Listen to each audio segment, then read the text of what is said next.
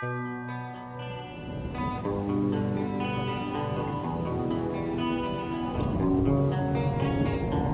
will not be pushed, filed, stamped, indexed, briefed, debriefed, or numbered. My life is my own.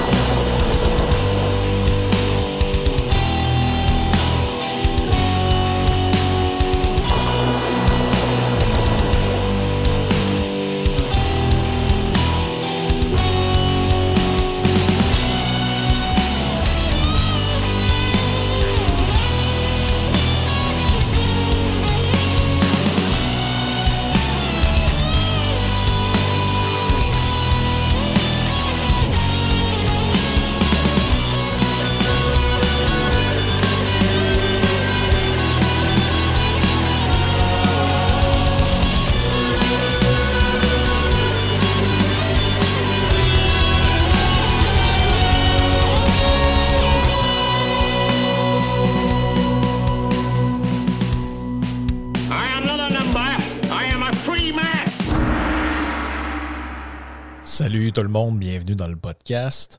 Euh, J'espère que tout le monde va bien. J'espère que vous profitez un peu de l'été, ceux qui nous écoutent, euh, ben, qui m'écoutent en fait euh, au, à mesure que les épisodes sortent. En tout cas, en ce moment, on est au mois de juillet euh, 2022.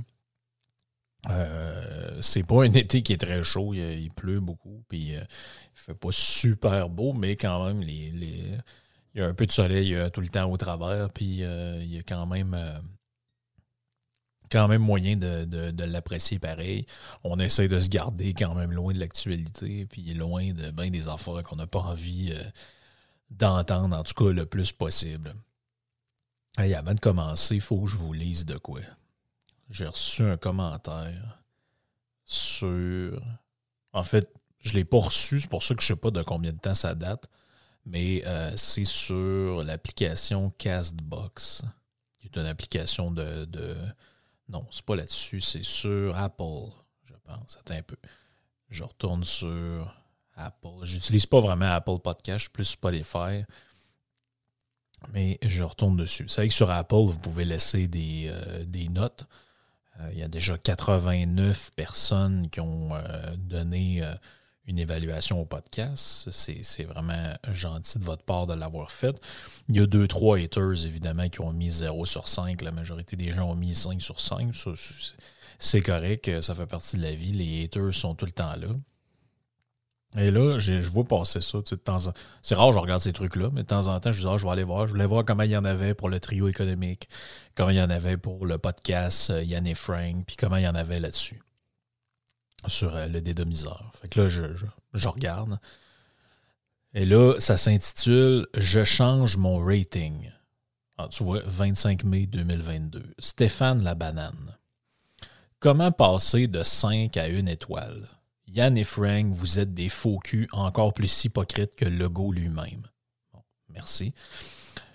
Ça se définit comme des libertariens contre le wokisme et la cancel culture, mais vous bloquez vos propres fans et auditeurs, même s'ils n'ont jamais rien écrit sur vos pages. Vous êtes autant libertarien que Legault est conservateur, soit pas pantoute. Parler tous les jours contre la cancel culture pour ensuite bannir quelques milliers d'auditeurs, c'est pareil à Trudeau, c'est pa- pareil que Trudeau, j'imagine, euh, qui parle de changement climatique alors qu'il sillonne la planète en avion. En tant qu'ancien auditeur de tout ce que vous produisez, vous pouvez tous les deux aller vous faire foutre. Et c'est signé Stéphane Labanane. Euh, la majorité des autres commentaires sont tous positifs en passant. Sais, J'ai Dominique qui dit euh, Découvert via Jeff Fillion, euh, c'est devenu ma chronique préférée. Merci pour ton podcast. Toujours pertinent et instructif. Euh, euh, Émile, très agréable à écouter, sujets qui ne sont pas véritablement discutés ailleurs. Euh, Nick, qui dit Frank amène l'auditeur vers une réflexion plus en profondeur sur une panoplie de sujets. Euh, Quelqu'un qui signe anonyme, très bon vulgarisateur, connaît très bien de ce dont il parle. Alex qui dit sujet intéressant. Seb, contenu autant intéressant qu'unique. Il y en a plusieurs, plusieurs autres. Sylviane, très bon contenu. Et, euh, tant mieux, mais ce message-là a attiré mon attention parce que, bon, c'est un peu agressif.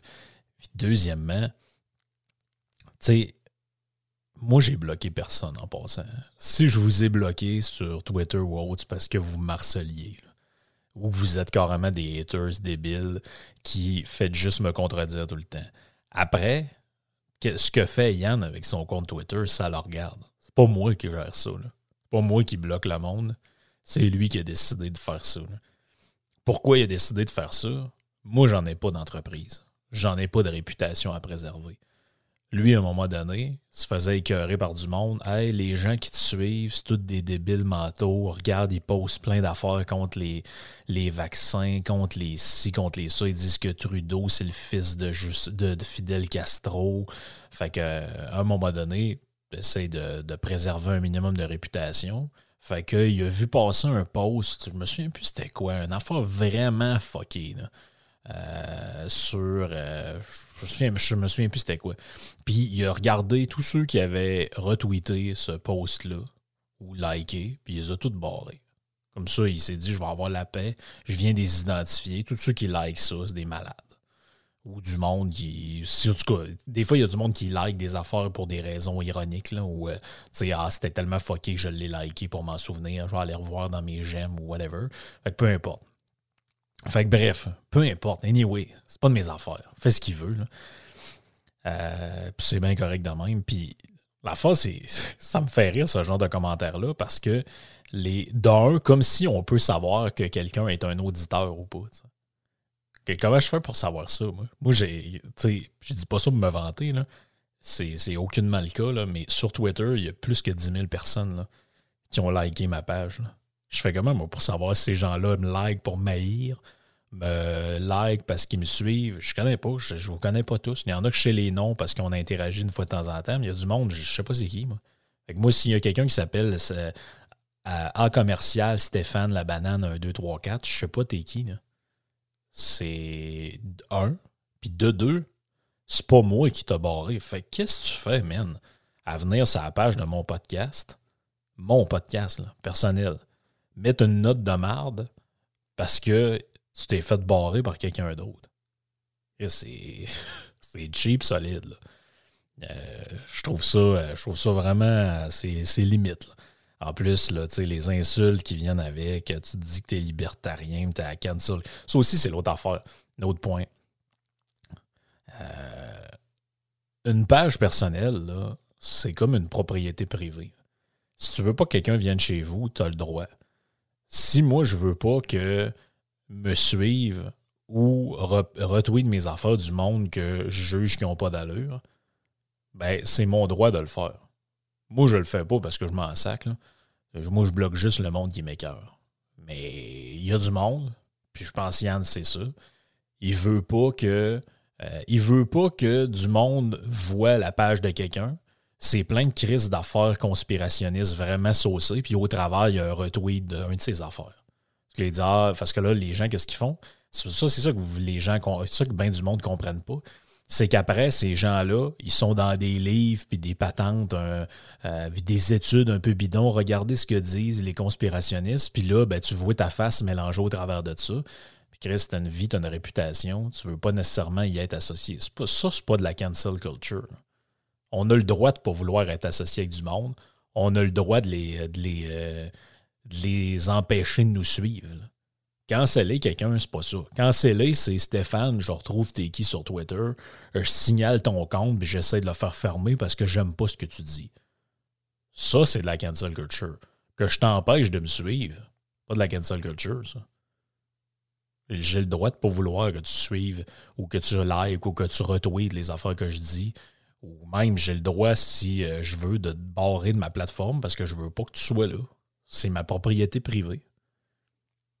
En tout cas, bref. Je trouvais ça spécial. Mais c'est tellement une minorité, puis je le sais, Christy, qu'on est mal fait, les êtres humains, pour ça. On est. Euh, on se focalise sur des commentaires, tu sais, qui. Mais celui-là, il m'a comme vraiment fait chier. Fait que j'avais envie d'en parler, mais tu sais, j'en ai. Euh, encore un aujourd'hui, encore, je vais le mentionner.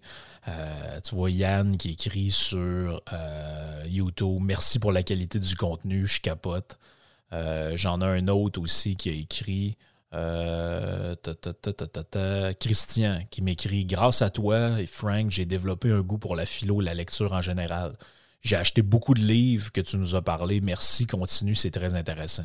Là, j'ai répondu Waouh, sérieusement, merci, c'est un commentaire qui fait énormément plaisir.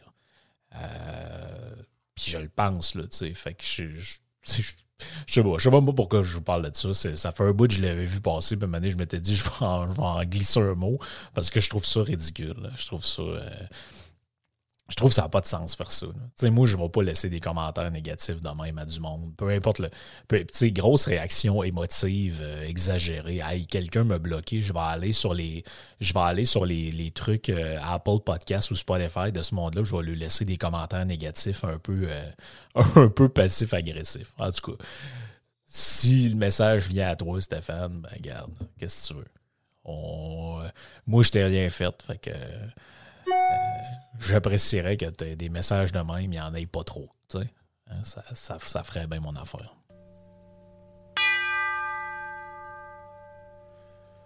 Ouais, fait que c'est pas tout de, de, se plaindre des messages désagréables ou de parler des messages qu'on reçoit en général. Il euh, faut parler du sujet du jour. Le sujet du jour que j'avais envie de parler, c'est la fameuse obsolescence programmée. Bon, tout le monde a entendu un peu c'était quoi. Euh, dans mon livre même, j'en parle. J'en parle de ça. Euh, il y a un extrait du livre où je disais Paul Ariès et, Serge Latouche vont aussi aller dans le même sens en prônant une sorte de désintoxication technologique qu'ils appellent le techno-jeûne. Ils ne sont pas précis quant à savoir en quoi consiste cette détox, mais je parierais qu'il s'agit probablement de faire la promotion de l'abandon du téléphone intelligent, du Wi-Fi et des appareils électroniques en tout genre. Bref, tout le discours plus ou moins avoué de ceux qui parlent de l'obsolescence programmée. D'ailleurs, Latouche lui-même a un livre là-dessus qui s'appelle Bon pour la casse, les déraisons de l'obsolescence programmée. Puis regarde, à tout seigneur, tout honneur, je vais le laisser expliquer qu'est-ce qu'il entend par là. Alors, l'obsolescence programmée, c'est un grand mot euh, qui n'est pas très familier au grand public, mais en revanche, la chose, et nous en avons tous l'expérience, nous avons tous l'expérience d'une machine à laver, d'un téléviseur, euh, d'un ordinateur qui tombe en panne.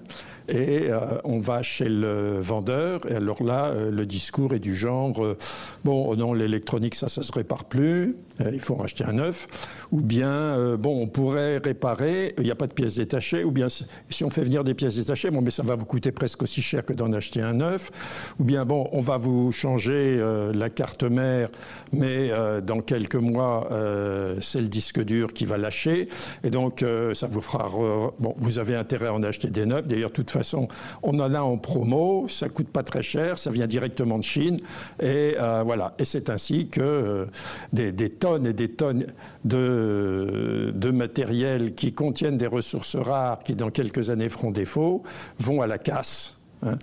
Et, donc, euh, voilà, le thème. Je, je, ne connaissais pas, enfin, j'étais pas familier avec le thème. Disons que L'obsolescence programmée est un des trois moteurs de la société de croissance ou de la société de consommation, avec euh, la publicité bien sûr, qui nous fait euh, désirer ce que nous n'avons pas et nous rend insatisfaits de ce que nous avons, et le crédit qui nous donne les moyens, même si nous n'avons pas de revenus, euh, d'acheter. Mais l'obsolescence... Donc, je, je, le coupe parce que ça dure à peu près six minutes, l'extrait, mais vous avez compris l'essentiel de la patente. En fait, l'obsolescence programmée, cette théorie-là, c'est un peu un genre de. On parle beaucoup du conspirationnisme, des complotismes euh, euh, désormais, mais ça, c'est une forme de théorie du complot, mais euh, je dirais acceptable. C'est-à-dire que personne ne va vous traiter de fou si vous parlez de ça, même vous allez être bien reçu dans des espèces de cocktail là, écolo où on jase de toutes ces affaires-là. C'est, tout le monde prend pour acquis que c'est un peu vrai. Et euh, bon, bref, c'est en fait c'est une théorie du complot qui vous, qui vous permet d'avoir de l'air intelligent. Donc, fait, tous ceux qui parlent des, euh, des patentes euh, avec Bill Gates, les puces, tout ça. Si jamais vous voulez rester dans le complot, puis avoir de l'air intelligent, puis vous faire écœurer, vous faire dire que vous avez un casque d'aluminium, ben vous devriez vous en aller vers ces genres de trucs-là, parce que ça va vous permettre de délirer tout autant, mais il n'y a personne qui vous écœure. Tout le monde pense que c'est euh, bien correct. Qu'est-ce que ça stipule, ça? C'est euh, le journal Le Figaro, euh, dans un article de 2015, donne une définition. Il dit c'est une technique imputée au distributeur pour réduire volontairement la durée de vie d'un produit et inciter le consommateur à, inciter à acheter davantage. C'est un peu ce que dit Latouche dans l'extrait qu'on a entendu. C'est-à-dire qu'il dit bon, ben, la société, l'économie de marché, de croissance dans laquelle on, vit, ben, ça prend trois affaires pour que ça continue à avancer. La publicité, pour que, dans le fond, euh, ton téléphone il est encore bon, mais tu n'en veux plus parce que tu as vu une publicité qui dit que le nouveau est meilleur. Ensuite, le crédit, parce que ça te permet d'acheter des trucs avec de l'argent que tu n'as pas. Et aussi, évidemment, parce que c'était pas assez, l'obsolescence programmée. Donc, ce qui fait que tu achètes une imprimante, elle pourrait en réalité être bonne pendant 20 ans, mais au bout de 2-3 ans, l'imprimante commence à délirer. Et ça, ça a été fait hein, volontairement. Et dans l'article du Figaro, c'est drôle, le, le, 25 juillet 2015, on dit l'obsolescence programmée est désormais un délit passible de prison. Et là, en France, toujours, toujours là-bas qu'il y a des lois un peu débiles qui sont adoptées. Il y a la loi sur la transition énergétique qui qualifie l'obsolescence programmée d'infraction et punit les entreprises fautives de deux ans d'emprisonnement et 300 000 euros d'amende. Ce qui est quand même assez fort de café, vous en conviendrez. Euh, donc, pour lutter contre cette technique-là, hein, qui est vraiment une, réalité, le législateur français, donc les, euh, les, députés qui se sont mis autour d'une table et qui ont réfléchi à ça, ont prévu que tous les produits qui avaient une valeur à 30% supérieure au salaire minimum doivent afficher leur durée de vie dessus. Ce qui est quand même un peu débile, on va se le dire. Je sais pas hein, si ce projet de loi-là a été adopté finalement. Euh, s'il y a des auditeurs qui sont en France ou qui sont euh, français, euh, qui sont ici, peu importe, et qui sont au courant plus que moi de ce qui se passe là-bas, j'aimerais ça le savoir. Est-ce qu'il y a vraiment, mettons, sur une, une boîte, vous achetez un téléphone cellulaire, est-ce que c'est écrit sur la boîte, genre durée de vie estimée, mettons, 4 ans? ça serait le fun quand même de le savoir. Euh, mais là, la question, c'est est-ce qu'il fallait euh, adopter une loi pour ça? Euh, adopter davantage de contraintes, de paperasse, de bureaucratie, de contrôle, etc. Et là, je suis tombé sur une étude qui a été faite par Thomas Lombert et Bastien Poubeau. C'est deux ingénieurs de l'École nationale supérieure des mines de Paris. Ils ont fait une étude d'à peu près 150 pages là-dessus. Euh, qui date de 2015, justement. Et, dans l'étude, il trace un peu l'historique de cette euh, théorie-là. Euh, donc, il, rappelle en fait que c'est pas nouveau, cette idée-là. Il a juste donné un nom. En fait, comme tout ce qui tourne autour de la mouvance de la décroissance, c'est souvent des vieilles idées qui en fait ont été rebrandées, qui ont été réactualisées. Donc, ils, disent là-dedans, c'est même consubstantiel à l'innovation et à la mode qui constitue aujourd'hui le cœur de notre économie. Euh, le terme non plus n'est pas super récent. Ça a été inventé par un monsieur qui s'appelle Bernard London en 1932. Et euh, la définition que lui en donnait, c'était pour décrire une stratégie visant à sortir de la Grande Dépression, imposer une date de péremption légale aux objets afin de stimuler leur renouvellement. Donc, c'est euh, assez vieux, là, cette, cette théorie-là. Et Bernard London, c'est un gars qui est né euh, dans les années, je pense, début 1900 ou fin 1800. C'était un agent d'immobilier new-yorkais. Et c'est ça, il est, connu parce qu'en 1932, il a écrit une espèce de manifeste d'une vingtaine de pages qui s'appelle L'obsolescence planifiée. Et euh, bref, c'est ça, il est connu pour ça. Vous pouvez le retrouver sur Internet. Hein. Euh, le papier s'appelle Ending the Depression Through Plan Obsolescence. Donc, c'est facile de le retrouver euh, quand même en fouillant pas trop loin.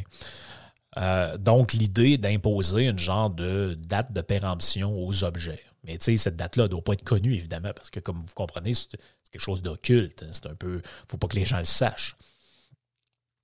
Euh, c'est dans les années 50 que l'idée de l'obsolescence programmée se développe. Euh, non plus nécessairement en limitant la durée de vie des, des, produits, mais en accélérant le renouvellement des gammes. Bon, un peu ce qu'on appelle les effets de mode. Et euh, tu avais un, designer industriel, Brooke Steven, qui disait Il s'agit d'inculquer à l'acheteur le désir de posséder quelque chose d'un peu plus récent, un peu plus meilleur, un peu meilleur et un peu plus tôt que ce qui est nécessaire. Dans les années 60, ce truc-là, c'est drôle parce que les gens qui parlent de ça aujourd'hui n'arrêtent pas de dire Ah, mais les, les électros que nos, grands-parents puis nos parents avaient achetés dans les années 60, ils étaient tellement mieux que celles d'aujourd'hui. Mais déjà dans les années 60, les gens parlaient de ça, en fait, et voyaient, euh, s'imaginaient cette, cette réalité-là. Euh, donc, cette technique-là a été critiquée, évidemment, parce qu'on disait, bon, ça augmente la production de déchets, ça aliène le consommateur. Euh, dans les années 70, les deux, auteurs de l'étude écrivent qu'il y avait des sondages qui indiquaient déjà que selon la perception des consommateurs, la durée de vie des produits qu'ils achetaient diminuait. Donc, ce n'est pas une idée récente. Hein. Ce n'est pas un enfant qui apparaît dans les années 90 et là, tout d'un coup, on se rend compte qu'à cause qu'on achète des trucs qui viennent de la Chine, ça ne dure pas longtemps.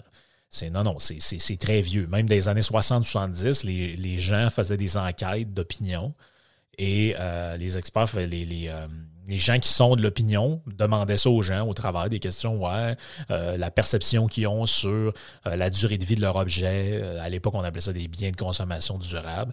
Ben là, les gens disaient, ouais, mais c'est plus comme avant, c'est plus ce que c'était. Et là, c'est vraiment là qu'on arrive un peu sur l'angle conspirationniste de la chose, c'est-à-dire que euh, le sujet, ben, on passe son temps à revenir au devant de la scène médiatique depuis quelques années, euh, entre autres dans tout ce qui est mouvance green. Et là, c'est tout le temps présenté un peu sous l'angle d'un genre de conspiration industrielle qui euh, pousse à la consommation et qui accélère la crise écologique la crise climatique, ce genre de truc.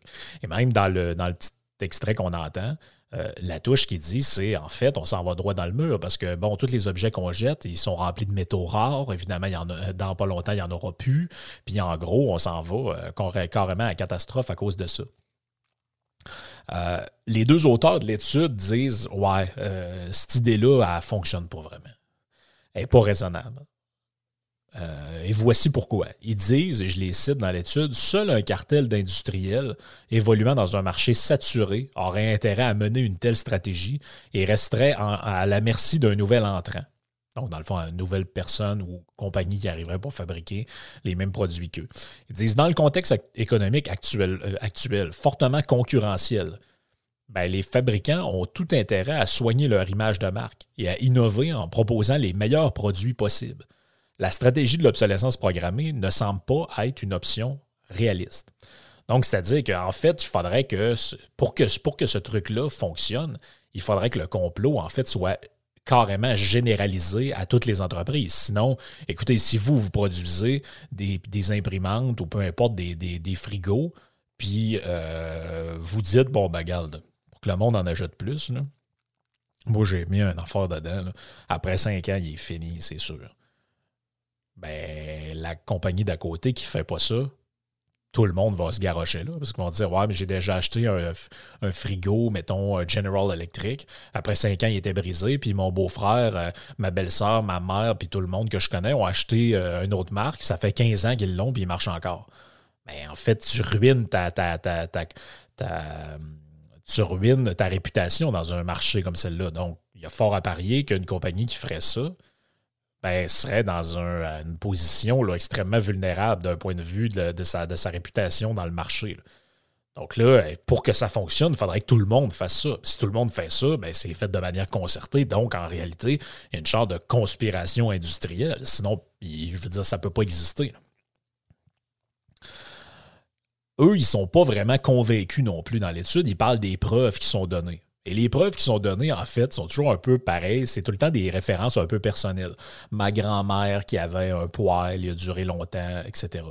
Et en fait, il y a tout le temps un exemple qui revient, vous l'avez sûrement déjà entendu, c'est la fameuse exemple de l'ampoule. Euh, bon, donc, de quoi il s'agit, en fait, c'est euh, une ampoule, un, globe de, lumière, qui était installé dans, dans la caserne de pompiers de Livermore, en Californie, en 1901. Et je ne sais pas si c'est encore le cas aujourd'hui, mais il y a quelques années, euh, les pompiers avaient installé une webcam qui filme continuellement l'ampoule. et là, il disait, au bout de trois ans, la webcam était brisée, euh, elle ne fonctionnait plus. Et l'ampoule, elle, qui était là depuis 1901, fonctionnait encore. Et là, il disait, ben, c'est la preuve que les, euh, les produits d'antan fonctionnent et que les produits d'aujourd'hui ben, sont très cheap, ne fonctionnent pas parce que la webcam en trois ans était brisée, l'ampoule a presque 100 ans, euh, maintenant plus de 100 ans, et elle fonctionne encore. Et là, il disait, si les ampoules d'aujourd'hui étaient faites comme celles du temps, ben, ils fonctionneraient encore. Mais ce qu'on ne dit pas là-dedans, en fait, c'est que l'ampoule de Livermore, au début de sa vie utile, elle a 60 watts de puissance. Donc, un, éclairage, ceux qui, ceux qui vous l'avez essayé chez vous, là, dans une lampe, mettez une 40 watts, 50, 60 watts, 100 watts, voyez la, puissance que ça a. Aujourd'hui, au moment où eux ils écrivent l'étude, l'ampoule, en fait, elle a une puissance de moins de 4 watts. En fait, elle a à peu près 0,3% de son éclairage d'origine. Son rendement a été réduit par 24. L'ampoule, en fait, a produit beaucoup de chaleur et pratiquement aucune lumière. Vous pouvez aller le voir sur Internet, marquer l'ampoule de Livermore. Tout ce qu'on voit, c'est un petit faisceau lumineux très faible. C'est tout ce qu'on voit. Personne ne peut s'éclairer avec ça. Donc, en fait, ce qu'ils disent, c'est la durée de vie des ampoules est faite entre un compromis entre la longévité et la consommation électrique. Parce qu'on s'entend que l'ampoule, ça sert à quoi qu'elle dure 100 ans si au bout de, mettons, 10 ans, euh, ah oui, elle est encore bonne pour 90 ans, mais dans les 90 prochaines années, elle, elle éclaire plus, elle fait que chauffer, puis elle prend énormément d'électricité par rapport aux nouvelles qui sont là. Ben, pas grand monde s'entend pour dire qu'il aimerait qu'elle dure 100 ans. Et là, euh, il y a plein de documentaires sur l'obsolescence programmée. Dans le livre de la touche, c'est là, euh, Bon pour la cause, je ne sais pas si j'avais dit le titre. Et euh, avec cette espèce d'ampoule à incandescence-là, avec c'est comme un filament de carbone, en fait, qu'il y a à l'intérieur. Et les gens qui dénoncent l'obsolescence programmée là-dedans, ils voient que voient dans cet exemple-là que c'est la, la, possibilité, ça illustre la possibilité de fabriquer des objets extrêmement durables. Puis là, je cite l'étude à la page 38, l'abandon de cette technologie est selon eux une preuve de l'existence d'un complot industriel.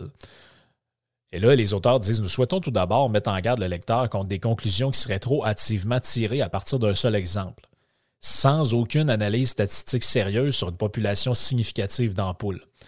Ils disent, puis là, ça c'est le bout intéressant, on peut en fait se demander pourquoi cette fameuse ampoule est la seule rescapée de sa génération. Ah, tiens donc, ça c'est un. Parce que combien il y en a des ampoules qui ont été fabriquées en 1901 de ce type-là? Des milliers, des dizaines de milliers, des centaines de milliers, peut-être même des millions? Ah, il en reste juste une de cette époque-là. Donc, l'ampoule n'est pas la preuve qu'une euh, longévité euh, éternelle. Parce que la fameuse ampoule en question, c'est la seule rescapée de sa génération. L'ampoule, en fait, à l'intérieur, il y a une espèce de mécanisme qui est rendu euh, presque en ruine, qui est très différent des ampoules au tungstène qu'il y, a eu plus tard, qui ont été inventées. En fait, le filament, contrairement aux autres, ne va pas se rompre brutalement, mais l'intensité lumineuse qui, est, qui est émise va diminuer progressivement jusqu'à devenir insignifiante, jusqu'à inévitablement se, disparaître. ça, ben, c'est dû aux propriétés du filament qui était utilisé à l'époque, dont la température de fonctionnement, puis le, rendement lumineux, dans le fond, baisse petit à petit au lieu de, moment donné, ça ne marche plus, ça brise euh, d'un coup sec. Et là, ce autres qui disent, c'est qu'en réalité, la durée de vie de l'ampoule, c'est qu'à un moment donné, quand ça éclairait plus, les gens la changeaient. Même si elle éclaire encore un peu. Mais tout le monde comprend que si vous êtes dans une pièce, puis vous mettez une lumière, si la lumière éclaire de 3 watts, ben, la lumière, elle ne fait pas sa job. Donc, en réalité, c'est là que la durée de vie est arrivée. Peut-être 8 ans, 9 ans, je ne le sais pas. Euh, je n'ai pas les détails de ça. Mais la réalité, c'est que la durée de vie de 1901 à aujourd'hui, c'est pas ça la vraie durée de vie. Parce que oui, elle, allume encore, mais elle ne fait plus ce pourquoi elle a été pensée. En fait, elle ne sert à rien. Elle est gardée là pour faire un statement. En fait, la majorité d'entre nous, il y a très longtemps, auraient pris cette ampoule-là puis l'aurait sacré au vidange. Personne n'aurait éclairé sa cuisine, sa chambre, son salon avec ça. Donc, en fait, pratiquement tous les exemples qui sont donnés, c'est difficile d'être d'être catégorique en disant ben, il y avait une volonté euh, du fabricant de tromper l'acheteur en diminuant artificiellement la durée de vie du produit. Euh, en fait, la seule affaire qu'on sait là-dedans, qu'on ne peut pas vraiment nier, c'est qu'il y a un intérêt pour le, producteur, celui qui fait le, produit, de t'inciter à euh, acheter ces, différents produits, puis à renouveler tes affaires. Bon, ça s'appelle le marketing. Donc, c'est pour ça que, bon, il sort le nouveau iPhone, le tien est encore bon, mais ils vont te faire des publicités, ils vont te faire du marketing, ils vont dire, ah, mais là, le nouveau, il y a, un, appareil photo, il est, plus, plus performant, il maintenant, il y a la reconnaissance faciale, ce genre de truc-là, mais c'est pas un complot, ça s'appelle du marketing. Et l'idée là-dedans, eux autres, ce qu'ils disent, c'est encore une fois, comme à peu près toutes les idéologies de gauche, comme à peu près tous ces genres de mouvances-là, on, nie, encore une fois, la responsabilité individuelle du consommateur. L'acte d'achat que vous faites d'aller dans un magasin puis acheter des trucs, ben, c'est un choix que vous faites. C'est le choix du consommateur. Puis au, niveau de ces choix-là, puis ça, c'est un autre argument qui est important là-dedans, les critères qui motivent votre choix ne sont pas euh, réductibles à la simple durabilité. C'est-à-dire que si, mettons, je vous dis, hey, vous avez deux choix soit vous achetez un téléphone, il va durer 15 ans, mais bon, au bout de 2-3 ans, euh, il va être un peu obsolète. C'est-à-dire que toutes les caméras vidéo du marché vont être rendues extrêmement, vraiment meilleures que ça. Euh, il va commencer à allumer, mais l'écran va être un petit peu. Euh, ça va être, la luminosité, ça va peut-être être 2% de ce qu'il y avait. Mais il va durer 15 ans, le téléphone. Ou vous en avez un qui dure 3-4 ans, après 3-4 ans, ben, ça va être pas mal la fin euh, parce qu'il va être usé. Mais là, c'est un choix que vous faites. La durabilité, c'est pas uniquement un des critères. Mais il y en a plein de critères. Le prix, c'en est un. Euh, les fonctionnalités.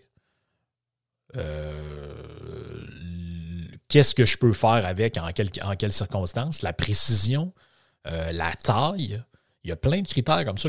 comme c'est drôle comment ces gens-là voient, les, défenseurs de cette théorie-là de l'obsolescence programmée, le seul truc qu'ils ont dans leur tête, c'est la durabilité. Ah ouais, le frigo de ma grand-mère, euh, elle a ça dans son sous-sol, il dure encore. Ouais, mais si tu regardes, la température dedans est instable. Euh, le congélateur ne fonctionne plus vraiment. Euh, quand tu mets faut que tu mettes la pinte de lait dans la porte, sinon elle est gelée quand tu la mets sur la tablette. Il est extrêmement énergivore. Ça coûte euh, une fortune en courant. Ouais, finalement, il marche, mais est-ce qu'il remplit mes critères d'efficacité? Je ne sais pas. Ça aussi, c'est d'autres choses. La durabilité, ça peut être un critère qui est important pour vous, mais c'est peut-être pas nécessairement le seul critère.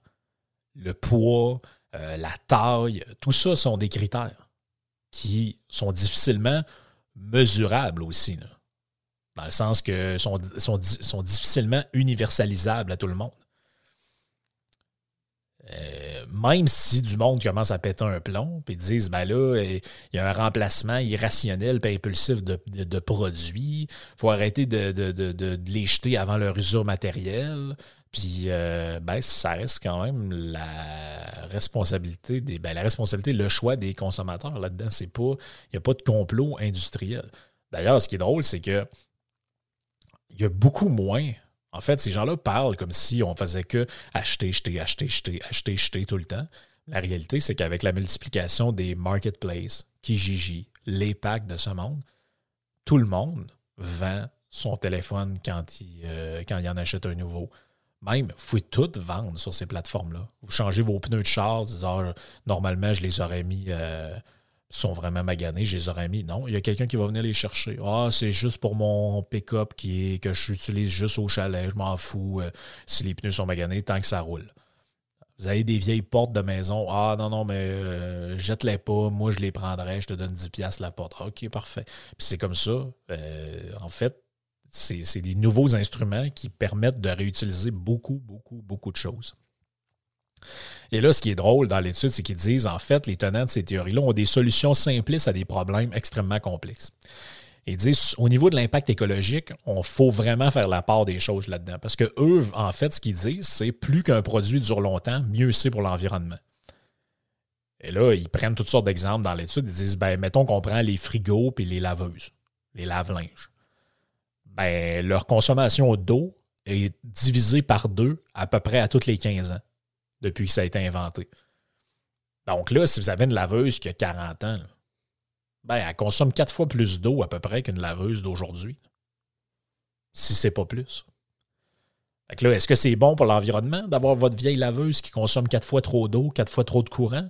Ou ce serait mieux d'en avoir une plus récente, puis que celle-là soit dans un, dépotoir ou un ferrailleur va l'avoir avoir réutilisé des pièces pour faire autre chose? C'est une question qui se pose. Est-ce qu'il y a des études qui ont été faites là-dessus? Ah, peut-être, peut-être ça serait pertinent de le faire. Donc, Lombez et Poubeau, les deux auteurs, disent la durée de vie d'un produit, c'est une donnée qui est complexe aussi. C'est difficilement mesurable. Comment tu fais pour savoir que ça, c'est censé durer trois ans? Ben, OK, tu as des modèles prédictifs sur, basés sur une utilisation moyenne, un peu comme quand tu achètes, je sais pas moi, un câble à corde à linge, puis là, ça dit, ben, euh, euh, celui-là, il est fait pour usage intensif, là, puis là, on estime, mettons, que ça peut durer 10 ans si tu l'utilises, euh, je sais pas moi, trois fois par semaine. Mais encore là, ça va dépendre de la quantité de linge que tu accroches dessus, ça va dépendre de la lourdeur de ce que tu accroches dessus. Est-ce que tu mets tes vêtements de travail ou juste des petits t-shirts? Bon, c'est difficile à mesurer, ça. OK, tu peux faire des estimations, des tests d'usure dessus, mais ça, ça vaut pour des produits qui sont simples. Des produits qui sont excessivement complexes comme un téléphone, mon iPhone, dans l'estimation de sa durabilité. Comment tu fais pour compter le nombre de fois que quelqu'un l'échappe à terre? Comment tu fais pour compter si, OK, il est, fini depuis deux ans? Ouais, mais moi, je n'avais pas mis de caisse dessus pour le protéger des chocs. Lui, il faisait redémarrer de fois de temps en temps. Moi, je ne l'ai même jamais fait redémarrer, mon téléphone. Ah, OK. Lui, c'est d'une complexité. Euh, en fait, pour, le savoir, il faudrait réaliser des genres de campagnes de vieillissement accéléré. Puis là, il, faudrait, essayer de voir comment on fait pour. Mais même là, ça serait plein de biais euh, d'appréciation, puis ça serait, extrêmement long, extrêmement coûteux, puis euh, ça serait rempli de difficultés. Pourquoi les, ben, les processus de fabrication sont aussi des fois instables? Euh, tu peux avoir des produits avec les mêmes références qui vont utiliser des pièces provenant de différents sous-traitants. En fait, les produits même sont quand même assez rarement homogènes. Et les, les usages sont différents, comme je le disais, d'un utilisateur à l'autre. Euh, bon, un Français, mettons, va au niveau avec une voiture, va rouler à peu près 16 000 km par année.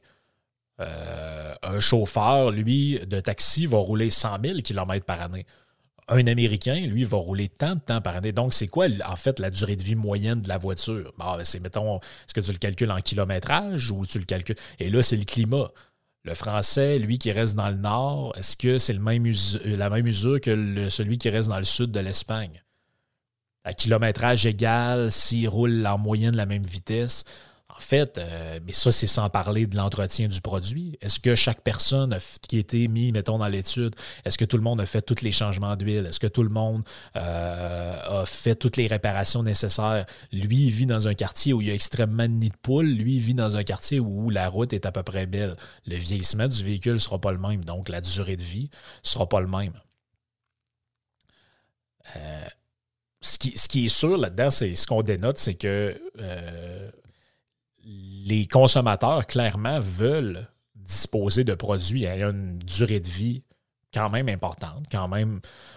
Euh, euh, acceptable. Et les compagnies sont capables de le faire, sont capables de produire des, produits qui durent assez longtemps. Mais pourquoi ça se ferait pas selon, euh, selon ces gens-là qui disent Ah, mais ça n'a pas de bon sens, une imprimante qui est brisée au bout de deux ans? Ben, parce qu'il y a la question du prix, les amis. Parce que ils sont très bien capables de vous produire une imprimante qui va durer 25 ans. Mais ça se peut qu'elle ne coûte pas 49,95. Est-ce que les consommateurs sont prêts à payer pour la qualité? Parce que quand vous allez dans un magasin d'électroménager ou dans un concessionnaire automobile, ou peu importe, vous avez différentes gammes de produits. En général, qu'est-ce qu'on fait la majorité des gens? On essaye de trouver le meilleur truc à rapport qualité-prix. Ouais, ce four-là, il a de l'air quand même bien, à un prix raisonnable. Mais si vous voulez quelque chose, si la durabilité est votre unique critère, ben, vous allez prendre le plus cher ou celui qui vous allez regarder sur Internet. Ouais, ça, c'est vraiment classé comme quelque chose. Euh, il y a une garantie de 25 ans dessus. Fait que probablement que c'est. c'est, c'est, je pourrais jamais venir au bout de, ce type de produit-là. Fait que la difficulté de mesurer la durée de vie d'un produit, d'une part. Euh, l'absence d'informations futures sur l'utilisation du produit ça aussi, c'est l'affaire. C'est que tu peux, en fait, tu peux pas en qui a envie de s'acheter un frigo, de le payer 10 000 et qui va durer 25 ans? Ouais, c'est parce que peut-être que dans 5 ans, il y a un nouvel objet du même genre, un nouveau type de frigo, un nouveau type de garde-manger, peu importe, qui va avoir quelque chose de vraiment intéressant que tu vas vouloir. Mais là, tu es pris avec ton frigo là, qui a coûté 10 000, qui va durer 15 ans. On va toujours bien le toffer hein, au prix qu'il a coûté. Ouais, sauf que lui, il fait pas telle affaire. Il fait pas telle affaire. Il permet pas de préserver la nourriture plus longtemps qu'un autre. Ah, tiens, non, ça aussi, peut-être, ça serait à prendre en considération. Si le type, si, mettons, la technologie fait qu'il y a un nouveau type de frigo, il consomme moins d'électricité et il permet de garder tes fruits et légumes dans tes tiroirs beaucoup plus longtemps qu'un autre frigo parce que, bon, il y a un système dedans qui fait qu'il calcule l'humidité ou whatever. Ben, c'est aussi c'est à prendre dans, le calcul. Fait qu'en réalité, la personne qui acquiert un bien, elle ne peut pas vraiment juger de la fiabilité du bien qu'elle achète nécessairement là-dedans. Et c'est assez dur à, à, faire, à faire d'emblée comme ça. Donc, l'obsolescence programmée, ça apparaît clairement comme un concept polémique. Euh, basé sur l'idée que les fabricants produiraient sciemment des produits de mauvaise qualité afin de maximiser le renouvellement de ces produits-là. Euh, un des affaires qui est clairement montré par l'étude, puis que évidemment, je pense que vous vous, en rendez compte peut-être vous-même, euh, ça fonctionne beaucoup ça sur le biais du survivant. Qu'est-ce que c'est que le biais du survivant? C'est un biais cognitif. On avait parlé dans le podcast avec euh, Daniel Kahneman sur les fameux biais, cognitifs dans le podcast Thinking Fast and Slow. Ben, le biais du survivant, c'est quoi? C'est que, par définition, comme dans le cas de l'ampoule, les seules machines à laver vieilles de 30 ans que vous pouvez voir, c'est celles qui ont survécu toutes ces années-là. Toutes les autres qui ont été pris et ont été foutus au vidange, ben, ils sont plus là. Fait que par définition, toutes celles qui restent, vous dites, ben, hey, ça a 30 ans, mais ça marche encore. Ouais, mais pour une de comme ça qui a 30 ans qui marche encore, il y en a peut-être 25, là. il y en a peut-être 30, il y en a peut-être 50, 60, 100 dans un dépotoir. Comme l'ampoule. Hey, c'est, c'est hey, dans le temps, il faisait des ampoules, début 1900, elle était encore bonne 100 ans plus tard. Ouais, c'est la seule au monde. C'est la seule au monde le biais, c'est quoi? C'est de conclure que puisque j'ai, j'ai une sécheuse qui a 30 ans et qui fonctionne encore, ben, les sécheuses fabriquées il y a 30 ans doivent être plus euh, durables et doivent, être plus de qualité que celles produites aujourd'hui, puisque celles de 30 ans existent encore. En fait, c'est une erreur logique de base. C'est basé sur ça, le biais du survivant. Parce que si je faisais le Parce que en réalité, si vous faisiez le calcul, ouais, c'est vrai qu'on en trouve qui ont duré longtemps, mais euh, en réalité, ma laveuse ou ma sécheuse, elle représente 1% de tous ces biens matériels-là. Et là, il y a toutes sortes d'autres choses là-dedans qui ne sont pas calculées. Comme par exemple, euh, le fait qu'avant, les gens achetaient des maisons et après ça, déménageaient plus du reste de leur vie. là, vous avez un, électroménager, il n'a jamais bougé de là. Là, la personne, euh, cette personne-là a des enfants, qui après ça, des petits-enfants. Et le petit-fils dit à sa grand-mère, à grand-maman, ton, euh, ton frigo, hein, il a duré longtemps. Tu sais, quand j'étais petit, tu l'avais. Ouais, ouais, dans le temps, ça duré longtemps. Et le mien, il est encore. Euh, j'en ai acheté un il y a cinq ans, il est brisé. Ouais, c'est parce que depuis les cinq dernières années, tu as déménagé cinq fois. Tu le virais à l'envers cinq fois, puis tu l'as cogné cinq fois des escaliers en le descendant et en le montant dans tous tes appartements. C'est ça aussi, c'est quelque chose à prendre en considération là-dedans. Euh, L'autre affaire en terminant que je trouvais drôle, parce qu'il y a plein d'affaires là-dedans, vous l'avez vu, c'est un peu comique. La, malhonnêteté là-dedans, c'est que les gens qui dénoncent cette réalité-là, qu'est-ce qu'ils font aussi? Ils font quelque chose d'assez spécial. Ils défendent aussi des euh, programmes éco-responsables. Et dans ces programmes éco-responsables-là, qu'est-ce qu'il y a? Il y a, on, mettons, une subvention du gouvernement pour changer votre vieille fournaise au mazout pour mettre un système de chauffage électrique. Il y a changé des vieilles lumières euh, au néon pour en mettre euh, des LED. Il y a euh, sortir de votre maison, je sais pas moi, telle vieille patente parce que, bon, il y a un programme Rénovaire, ce genre de truc-là. Et c'est ça consiste à quoi, ça? Ça consiste à subventionner les gens pour prendre des choses qui sont encore bonnes, je reprends leurs mots, qui ne sont pas arrivés au bout de leur vie utile. Pourquoi? Parce qu'on considère qu'elles sont devenues désuètes, polluantes, euh, inefficaces, et on vous demande d'en prendre d'autres.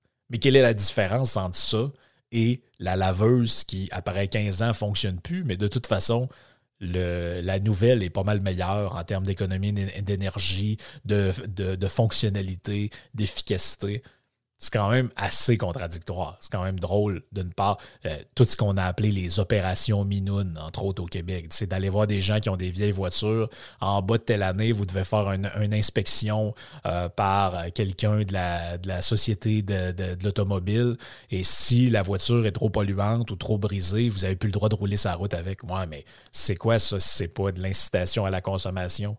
Parce qu'en réalité, ma voiture est encore bonne, je pourrais rouler avec. C'est pas vous qui m'avez dit qu'elle devrait, la seule critère pertinent, c'était la durabilité des choses. Parce que, hey, ça n'a pas de bon sens. Une imprimante qui brise avant le temps ou un globe qui ne dure pas 100 ans.